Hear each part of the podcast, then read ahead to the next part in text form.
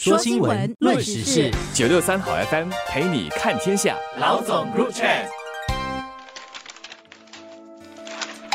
各位听众早上好，我是联合早报的永红，我是李慧玲。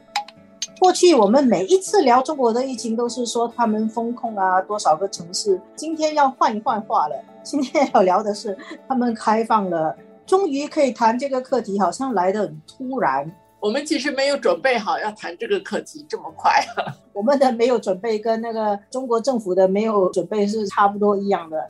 现在那个情况就是街上更加少人了，北京的街上更加少人。然后我们看到同行发来武汉的报道，武汉的小生意更难做了，因为每个人都怕病例高度密集，所以大家都不敢出门去。然后就药不够了，莲花清瘟、感冒药、退烧药不够。我听说就是外卖也比较难了，因为很多送外卖的那些快递小哥他们也确诊了。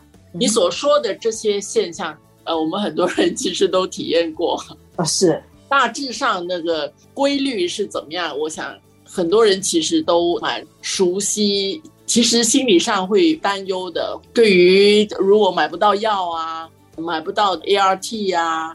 现在我比较担心的是中国的医疗的设施，如果他面对很大的压力，现在医护人员工作应该是压力很大，然后接下来医院的病床是不是能够负荷？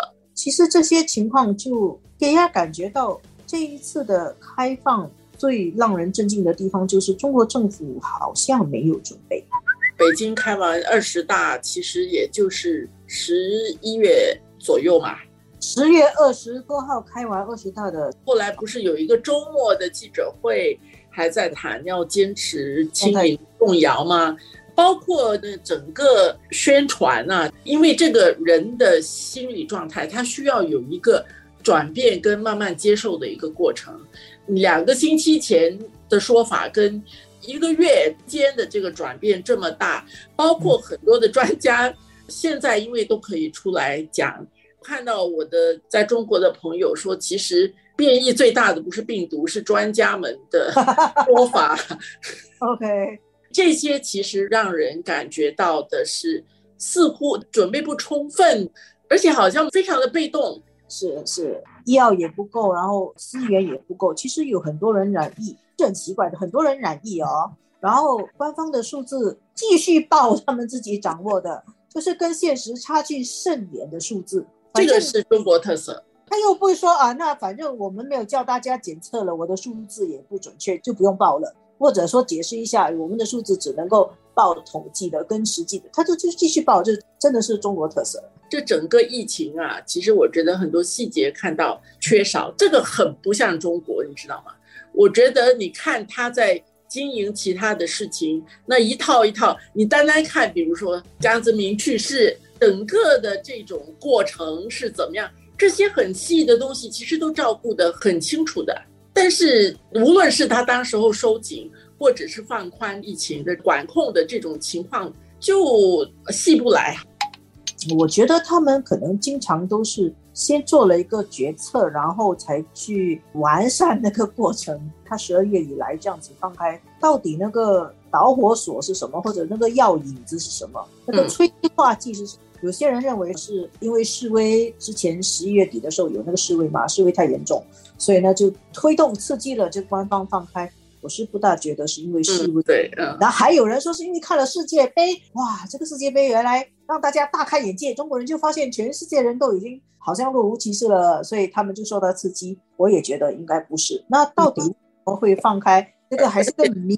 我觉得你说的有可能是，实际上是那个病例已经看起来就是要失控了，就反正你也没有办法，全国都封控，封控封控不来，病例已经这么多，就这样放开了。但是这样子放开之后，现在中国的情况，你看到中国人这个民族啊，他毕竟是经历过很多的大的事件、大的灾难，他知道怎么样自己去调度。对，完全同意。我觉得他们封控了三年啊，有网上下滑，说封了个寂寞，然后突然间就开了，呃，人民瞬间就适应了。开放后的新状态。所以中国人真的这个叫韧性，强韧的韧啊，就是 resilience。新加坡每次讲我们要有韧性，供应链韧性，他们真的是有韧性，瞬间就可以适应新情况，好像也没有抱怨，可能有抱怨，但是他很多人又把这个抱怨转化为幽默，就继续过日子，然后政府不管了，那就自己管自己吧。药没有了，就排队去买药了。好像我看到还有报道说，有些人就自发的去组织戴口罩，因为觉得至少戴口罩可以保护。中华民族真的是一个很强韧的民族。其实无论是在风控的时候，或者是放开的时候，生活不容易，但是他们这个幽默感是一直都有的。记得那个时候风控的时候，我觉得中国的文化产业啊。如果放开的话，它发展那个空间是非常的大的。这个时候路上都是阳康和阳过，啊都阳了嘛？阳过了，然后还有健康了啊，阳康 了和阳过了。看到有些人新闻说什么家里面都是烤全羊，这样成为羊圈。你的领导阳了，你没有阳，那说明你和领导走的不够靠近。你的下属阳了，你却没有阳，那个说明你平时作风就是官僚。